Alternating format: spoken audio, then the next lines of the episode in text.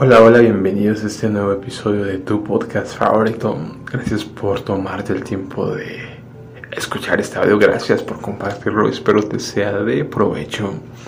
Y hoy sin más quiero hablar sobre algo que, como te, te lo menciono, algo que está en la Biblia, ¿no? No es algo que yo imagine o algo que yo haya inventado, sino es algo que viene directamente de la escritura, ¿no? Y cuando ves todo esto dices, wow, ¿no? Y entiendes que el estar en este mundo es más complicado de lo que creemos, ¿no?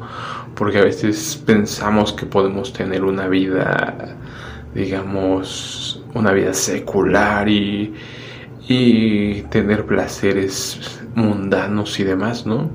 Es algo que, que veía que por eso nuestro Señor Jesús nos explicaba que en los últimos tiempos habría muchos falsos profetas, ¿no? La gente se amontonaría a escuchar lo que ellos quieren escuchar y hoy luego tal cual, ¿no? La mayoría de la gente es religiosa, somos religiosos y, y queremos escuchar lo que queremos escuchar, ¿no? Ya sea motivación, prosperidad, exactamente las cosas que que nos gustas, que nos encantan de este mundo, ¿no? Y obviamente no nos interesa escuchar santidad, perfección, aflicción, ¿no? Todo lo que viene en la Biblia y el camino, ¿no? Que es seguir a Jesús, ¿no? Si analizas claramente el camino que siguió Jesús, obviamente te darás cuenta que fue un camino muy, muy complicado, ¿no? Inclusive el mismo Jesús clamaba llorando al Padre que si es posible que pase de mí esta copa, mas no se haga mi voluntad sino tu voluntad. Obviamente sufriendo, ¿no? Se menciona por ahí que eran gotas de sangre médicamente, médicamente es posible que obviamente era tal la aflicción, tal el sufrimiento que empezó a sudar esas grandes gotas de sudor mezcladas con sangre, ¿no? Preparándose antes de la hora de ser entregado a la muerte, al escarnio público ante todo, toda la ciudad de Jerusalén, ¿no?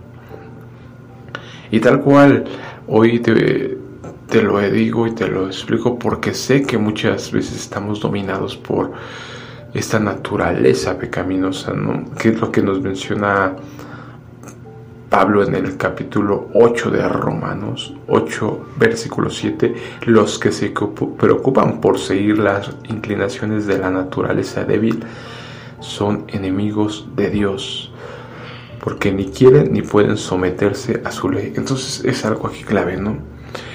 Si estamos siguiendo la vida mundana, que es algo que que te puedo explicar por experiencia propia que mientras tú eres muy parecido a las demás personas, vas a fiestas, vas a esto y aquello, obviamente tu vida es muy tranquila, ¿no? Porque eres amigo del mundo y el mundo es amigo tuyo. Todos te aman, pero ¿qué pasa cuando te empiezas a separar de todo esto? Y no solo eso, sino que empiezas a testificar en su contra, ¿no? Que es lo que decía nuestro Señor Jesús me aborrecen porque yo testifico del mal, ¿no? La maldad de este mundo. Entonces cuando empiezas a, ver todo esto te queda muy claro, ¿no? Solamente podemos amar a Dios o al mundo. No podemos amar a Dios y al mundo. No podemos amar a servir, nos dice nuestro Señor Jesús, a Dios y a las riquezas, ¿no? Porque, como te lo he dicho muchas veces, pensamos que un, el seguir a Cristo es una religión de un domingo, de ir dos horas o inclusive muchas veces peor, ¿no? Ir una vez al año a la iglesia, ¿no? En alguna festividad de la iglesia una vez al año y con eso ya te tienes por, por servido, ¿no? Ya que muchos profesan tener una cierta fe, pero obviamente esa fe simplemente se basa en, en ir una vez al año a la iglesia y simplemente es eso, ¿no? El resto de la semana estamos maldiciendo a los demás, estamos emborrachándonos. Dice Pedro, no pueden ver a una mujer sin, sin desear tener relaciones sexuales con ella, ¿no? Cosas, cosas terribles, ¿no? Pero que yo mismo he pasado, ¿no? Y obviamente entiendo que es la amistad del mundo, ¿no? Que nos explica también Juan. El deseo de insaciable por las cosas. El orgullo de nuestros logros. Todo eso suena, pareciera muy normal. Pero cuando te das cuenta que no es así, que si tú estás toda la semana esforzándote por acumular riquezas, tú estás toda la semana preocupándote por todas este, estas banalidades del mundo, obviamente algo está mal contigo, ya que toda tu vida debería estar enfocada en seguir a, al Padre, en enfocarte en esto. Una pauta muy clara que nos deja nuestro Señor Jesús en Juan 15, 18. Si el mundo os aborrece, sabed que a mí me ha aborrecido antes que a vosotros. Si fuerais del mundo, el mundo amaría lo suyo pero porque no sois del mundo, antes yo os elegí del mundo, por eso el mundo los aborrece. Entonces obviamente si tú te das cuenta que todo el mundo te ama, que todo el mundo te sigue, obviamente algo está ahí mal, ¿no? Ya que entiendes que el camino es este, ¿no? El Padre te salva, te salva de qué? De Egipto. Todo, como te lo he explicado, la Biblia toda es una perfecta unidad y así como tiene esa interpretación totalmente literal, tiene obviamente ese trasfondo espiritual como lo es el tabernáculo y todos los instrumentos que se utilizan que se utilizaban en todas estas ceremonias sacrificiales y demás tienen ese trasfondo espiritual. Y obviamente el trasfondo espiritual es cual, tal cual Egipto, desierto, pueblo de Israel. Como te lo he dicho, tú eres Israel, no hay otro pueblo. Simplemente el pueblo elegido por Dios es Israel. Obviamente si tú quieres seguir a, Cristo, quieres seguir a nuestro Señor y Dios, obviamente vas a tener que ser injertado en este olivo que es Israel, ¿no? Lo he explicado en Efesios capítulo 2. Todos los profetas hablan de eso, ¿no? Los dos palos de Ezequiel, el nuevo pacto de Jeremías 31, Hebreos 10, toda la Biblia habla exactamente de eso, ¿no? El mismo Pedro cita el libro de Éxodo 19, nación santa, reyes y sacerdotes, que eso obviamente fue mencionado y fue estipulado por Jehová en el libro de Éxodo cuando les entregó las tablas de la alianza del pacto las diez palabras o diez mandamientos, ¿no? Todo eso está unido. Obviamente cuando tú vienes al Padre, cuando tú buscas a Jesús de todo tu corazón, Él te libera de todo ese pecado que es lo que simboliza la esclavitud, ¿no? Somos libres del pecado y de la muerte, de la esclavitud. Esa es la esclavitud, del pecado y la muerte somos esclavos del pecado, lo dice nuestro Señor Jesús. Cualquiera que hace pecado es esclavo del pecado. Entonces, esa es la esclavitud, lo que simboliza a Egipto, ¿no? Mientras estamos esclavizados al pecado, somos parte de Egipto. Una vez que el Padre nos libera de ese pecado terrible, como te lo he dicho muchas veces, son adicciones tremendas y, y demás, ¿no? Obviamente tiene que llevarnos al desierto a ser probados. Deuteronomio 8.2 Y te acordarás de todo el camino por donde te ha traído Jehová tu Dios estos 40 años en el desierto para afligirte, para probarte, para saber lo que había en tu corazón, si habías de guardar o no sus mandamientos. Entonces son pautas. Si tú has aceptado a Jesús como tu Salvador, obviamente Él te ha liberado de Egipto, pero obviamente si no estás en el desierto, algo está pasando, ¿no? Si no estás siendo afligido, probado, eh, entonces tal cual, ¿no? Entonces quiere decir que hay cierta amistad con el mundo aún, ¿no? En Segunda de Timoteo 2.4 hay una cita que a mí siempre me, como te lo he dicho, a veces esa revelación del Espíritu Santo, ¿no?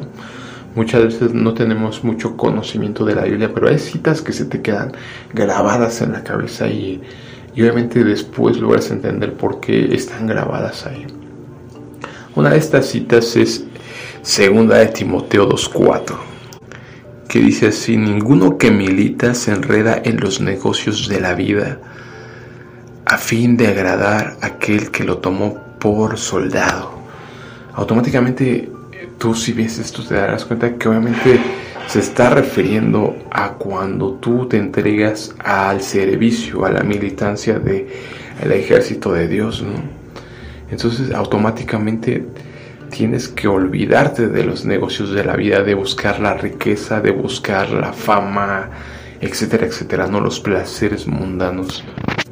Es algo que no entendemos, yo no lo entendía, yo creía que podía ser, ser un seguidor de Cristo, ir dos horas a la iglesia el domingo y con eso ya tenía, ya tenía asegurada la salvación, ¿no?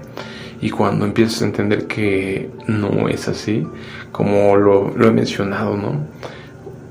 Pablo nos explica que todo lo que está en la Biblia está como ejemplo, ¿no? Exactamente lo que pasó a los israelitas en el desierto, ¿no? Exactamente cómo cayeron muertos por tentar, mordidos por serpientes, vino el destructor y los mató. Todas esas historias de del desierto de Israel están ahí como ejemplo y como advertencia, porque todo eso nos puede pasar a nosotros y es lo que no entendemos que nosotros queremos seguir recordando y volver a Egipto de es que allá teníamos esto mejor, teníamos comida, teníamos y muchas veces así nos pasa, ¿no? Que decimos es que antes de que viniera Cristo a lo mejor me la pasaba mejor, tenía más dinero, tenía más amigos, me divertía más, etcétera, etcétera, ¿no? Pero como te lo digo exactamente, la palabra es una esta espada de doble filo, ¿no? Más cortante, es más cortante que una espada de doble filo, ¿no? Que penetra las coyunturas y, y tal cual. Entonces la palabra es la que corta, ¿no? Y te muestra la realidad, la dura realidad. Y escucha lo que dice Santiago 4:4, oh gente infiel ¿No saben ustedes que ser amigos del mundo es ser enemigos de Dios? Cualquiera que decide ser amigo del mundo se vuelve enemigo de Dios. Entonces, obviamente ponte a analizar qué está diciendo aquí la escritura, ¿no?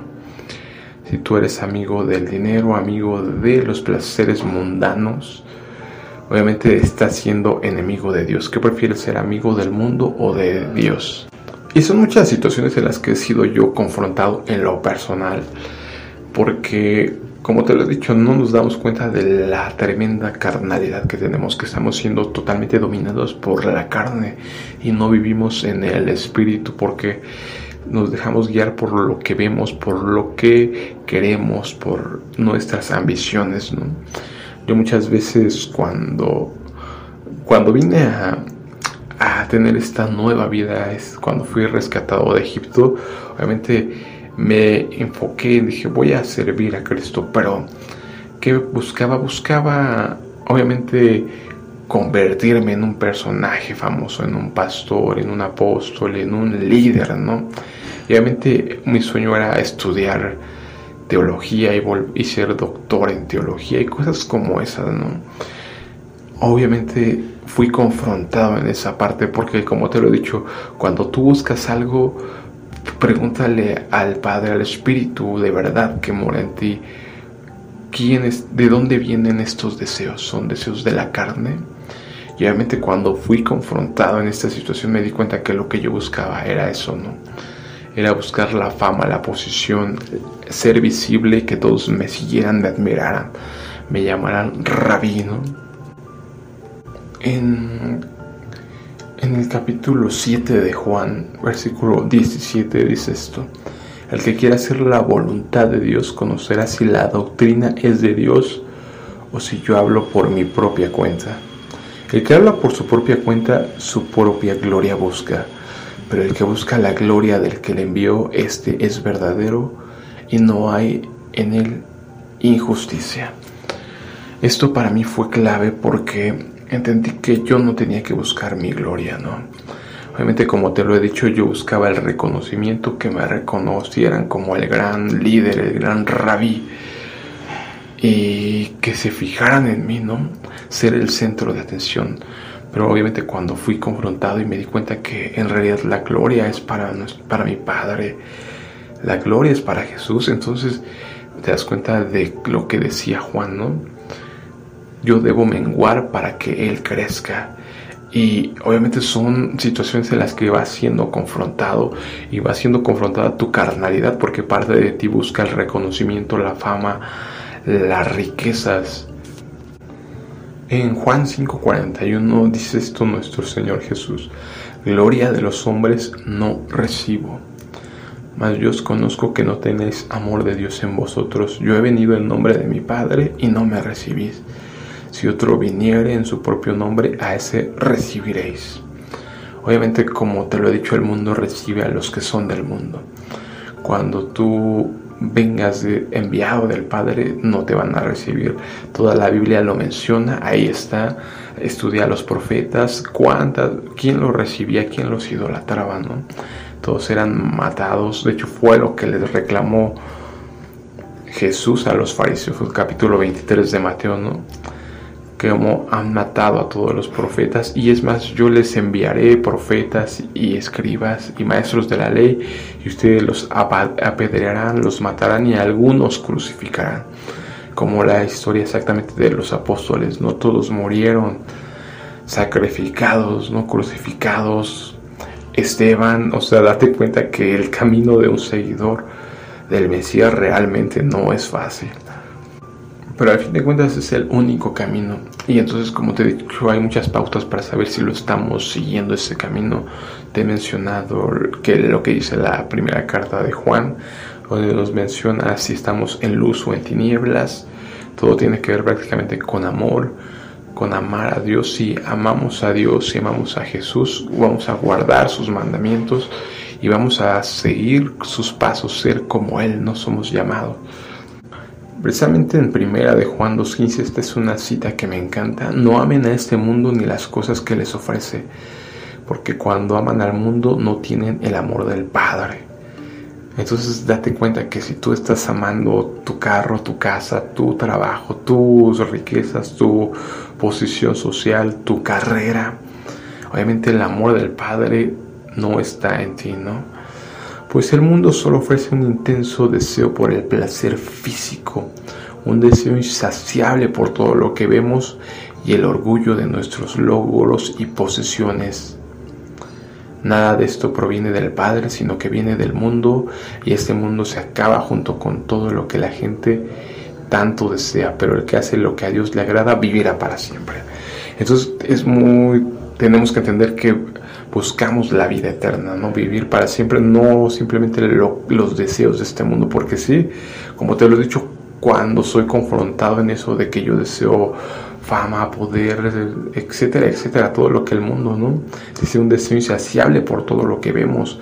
Ves autos, ves casas, ves mansiones, yates, todo eso, obviamente lo deseas porque es parte de tu carnalidad, pero te das cuenta que por medio del Espíritu tenemos que hacer morir las obras de la carne. De hecho, es a lo que hemos sido llamados y es parte de eso, de estar en el desierto.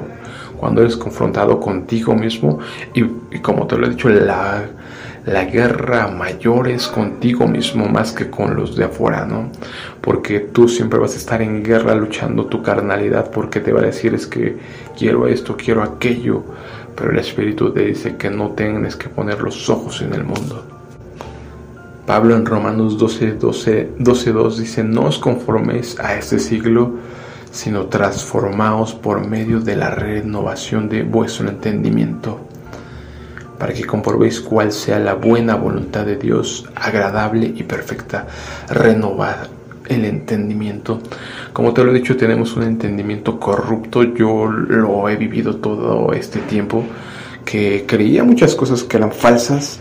Y hasta que vienes directamente a la Biblia, te das cuenta que a quién le vas a creer, a tu mente retorcida o a la Biblia. Cuando empiezas a seguir la Biblia, a guardar las, la palabra, no, es que guarda mi palabra, en este permanece es cuando empiezas a darte cuenta de todo lo que y estás enfrentando, empezando esa batalla con tu propia carnalidad, buscando matar esa carnalidad. Mm, también como te lo he dicho, hay muchas citas que son muy claves, ¿no? Porque como te lo he dicho, yo buscaba ser un líder reconocido, famoso, que todo el mundo hablara de bien de mí, ¿no? Eso siempre lo buscamos desde que somos niños, ¿no? Queremos el amor y el aprecio de todos, que todos nos admiren y nos idolatren, que todo eso tiene que ver directamente con el fruto del árbol del bien y del mal, ¿no? Cuando cuando la serpiente le dice a Eva, seréis como dioses, es la parte del ego, del orgullo más, más grave que tiene el ser humano. Y en realidad todo, toda la creación del, es la parte más vulnerable porque precisamente este ángel protector en Isaías 14, Ezequiel 28, habla precisamente cómo fue Eras perfecto hasta que se encontró iniquidad en ti, ¿no? Dijiste, subiré al trono y seré como el Altísimo, ¿no? Me sentaré en el... Exactamente menciona cómo buscaba ser como el Altísimo. Este ángel guardián protector, que fue lo que lo corrompió, ¿no? El orgullo de que era tan hermoso. Y obviamente, ¿qué, le, qué corrompió a Eva? El orgullo, ¿no? De querer ser como Dios también, ¿no? De querer tomar decisiones y date cuenta que todas las ese es el gran problema que causó el árbol del el fruto del bien y del mal porque hoy por hoy todos buscamos ser como dioses que todos nos idolatren. Y analiza simplemente la historia. Los faraones se sentían que eran dioses en este mundo. Los líderes religiosos dicen que ellos son el representante de Dios en este mundo, los reyes, los cualquier tipo de mandatarios, los césares romanos. En la Biblia se mencionan todos los gobernantes como Nabucodonosor, como obviamente los gobernantes de los faraones de Egipto, después de Siria, de Persia, el mismo Alejandro Magno de Grecia, ¿no? Antíoco Epifanes, todos ellos tenían ese complejo de Dios, ¿no? De sentirse como dioses. Y hoy por hoy es lo que buscamos, ¿no? Hoy por eso, si te das cuenta, la, los famosos, los influencers, youtubers, lo que me digas, buscan, tienen ese complejo y buscan eso, ¿no? La admiración, ser como dioses. Y por eso todos son ídolos, ¿no? Date cuenta que se menciona el ídolo del cine, el ídolo de la música, ídolos, ídolos, ídolos que son dioses que es lo, el primer mandamiento que te dice no te harás dioses ajenos delante de mí, ¿no? Como te lo he dicho muchas veces, no estamos necesariamente adorando a la piedra o al, o al leño, pero estamos adorando a un deportista, a un cantante, a un, inclusive a un líder religioso, ¿no? De cualquier religión que tú me digas. Y escucha lo que dice Jesús. Hay de vosotros cuando todos los hombres hablen bien de vosotros porque así hacían sus padres con los falsos profetas. Entonces es muy interesante todo esto, ¿no? Porque nos damos cuenta que Jesús nos explica claramente que cuando tú sigas su camino te van a aborrecer y que por el contrario, si todos te están amando, te están idolatrando, eres un falso profeta, ¿no? Hay de vosotros cuando todos los hombres hablen bien de vosotros, porque así hacían sus padres con los falsos profetas, tal cual nos lo dice Jesús. Jesús es muy claro, ¿no? no vine a traer paz, sino división. El peor enemigo del hombre será el de su casa. El, padre será contra el hijo, la nuera contra la suegra, etcétera, etcétera. Todo eso nadie te lo explica, pero está en la Biblia y Jesús no lo vino a decir, ¿no? Es muy duro porque queremos que nos hablen de la prosperidad y de de riquezas, que obviamente, como te lo he mencionado, es amar el mundo y si tú amas al mundo, el amor del Padre no está en ti. Por, es, por ejemplo, San Juan, el libro de Juan capítulo 1, 10, aquel que es la palabra estaba en el mundo y aunque Dios hizo el mundo por medio de él, los que son del mundo no lo reconocieron. Vino a su propio mundo, pero los suyos no lo recibieron. Obviamente te lo está mencionando, no todos los del mundo lo van a rechazar a todo lo que tenga que ver con Jesús y todos los que tengan su nombre. Entonces tal cual es, es todo esto es un camino largo. como te lo he dicho, son 40 años que pasó Israel en el desierto, que es cuando tenemos que ser probados y afligidos para ver qué hay dentro de nuestro corazón, ¿no? Si en realidad vamos a amar a Dios, y obviamente amar tiene que ver con obedecerlo, o si por el contrario, ¿no? Vamos a, renegar y vamos a, a romper el pacto, ¿no? La alianza, que fue lo que como te lo he dicho, toda la Biblia es una y todo lo que pasó al pueblo de Israel, al pueblo de Judá, tiene que ver con eso, ¿no? Con que dejaron el pacto de Dios y obviamente se acarrearon por sí mismos las maldiciones que estaban estipuladas, ¿no?